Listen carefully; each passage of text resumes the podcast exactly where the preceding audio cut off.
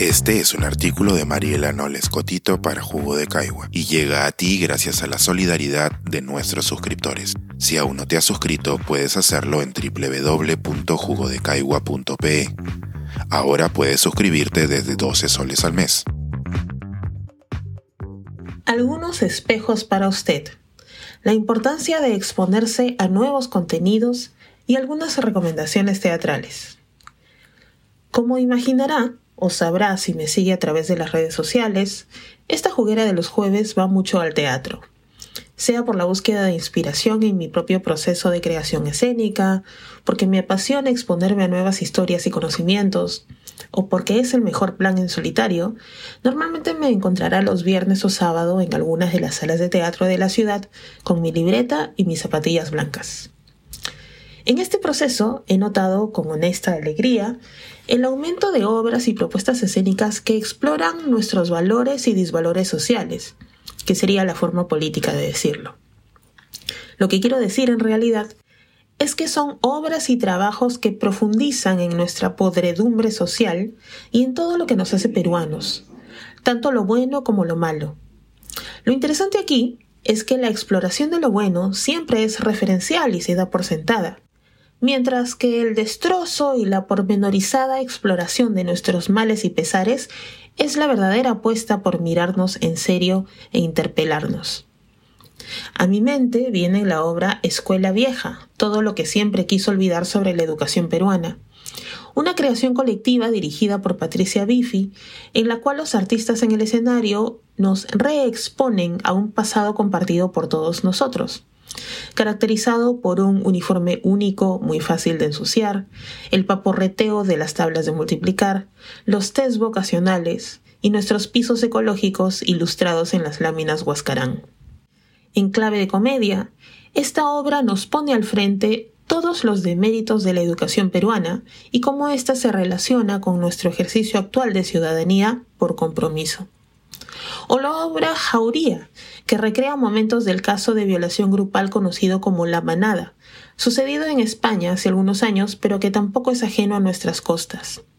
De igual manera vienen al pensamiento El monstruo de Armendaris y Juzgado de Familia número 6, de Herbert Corimanya y Nani Peace respectivamente, que se sumergen en la violencia racial y en la violencia institucional hacia las mujeres algunas de las características más resaltantes de nuestra sociedad.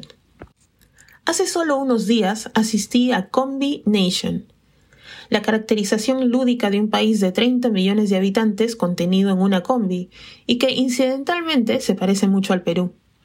Si bien el último paradero es Orión, un lugar donde no hay corrupción, todos pagan sus impuestos y la política es predecible, los pasajeros se encuentran pronto en la disyuntiva sobre si efectivamente quieren llegar a ese último paradero y ser mejores, u optan por seguir siendo quienes son, es decir, quedarse donde, entre comillas, las cosas siempre han sido así. Todo esto viene al caso porque el teatro tiene un importante rol político que es interesante y gratificante de ver en juego. El arte siempre puede ser una herramienta de crítica social y confrontación del statu quo. En ese sentido, el teatro siempre puede ser el gran espejo que se pone al frente a la audiencia para mostrarle quién es. Así, estas nuevas propuestas nos confrontan con nuestros propios demonios y taras colectivas, retándonos en el camino a repensarnos como país. Una tarea necesaria. En esta línea, si está en Lima y en busca de plan para mañana, los colectivos Tránsito Cultural y Derramando Lisura estarán presentando una función gratuita de la obra 1821-2021 Permanente Incapacidad Moral en el auditorio de la Universidad Cayetano Heredia en Miraflores. Siempre recomiendo exponerse a nuevos contenidos, a otros canales de noticias, a nuevos autores y lecturas, a otras posiciones políticas o de discusión. Si esto es muy duro, permítase empezar explorando este tipo de obras. A lo mejor a través de lo lúdico del teatro y la exposición a otras narrativas, historias y formas de ver y representar la realidad, se sorprende fortaleciendo su análisis crítico y autoexaminando su rol ciudadano. Pensar, escribir, editar, grabar, coordinar, publicar y promover este y todos nuestros artículos en este podcast Cuesta, y nosotros los entregamos sin cobrar. Contribuye en www.jugodecaigua.pe barra suscríbete y de paso espía como suscriptor nuestras reuniones editoriales.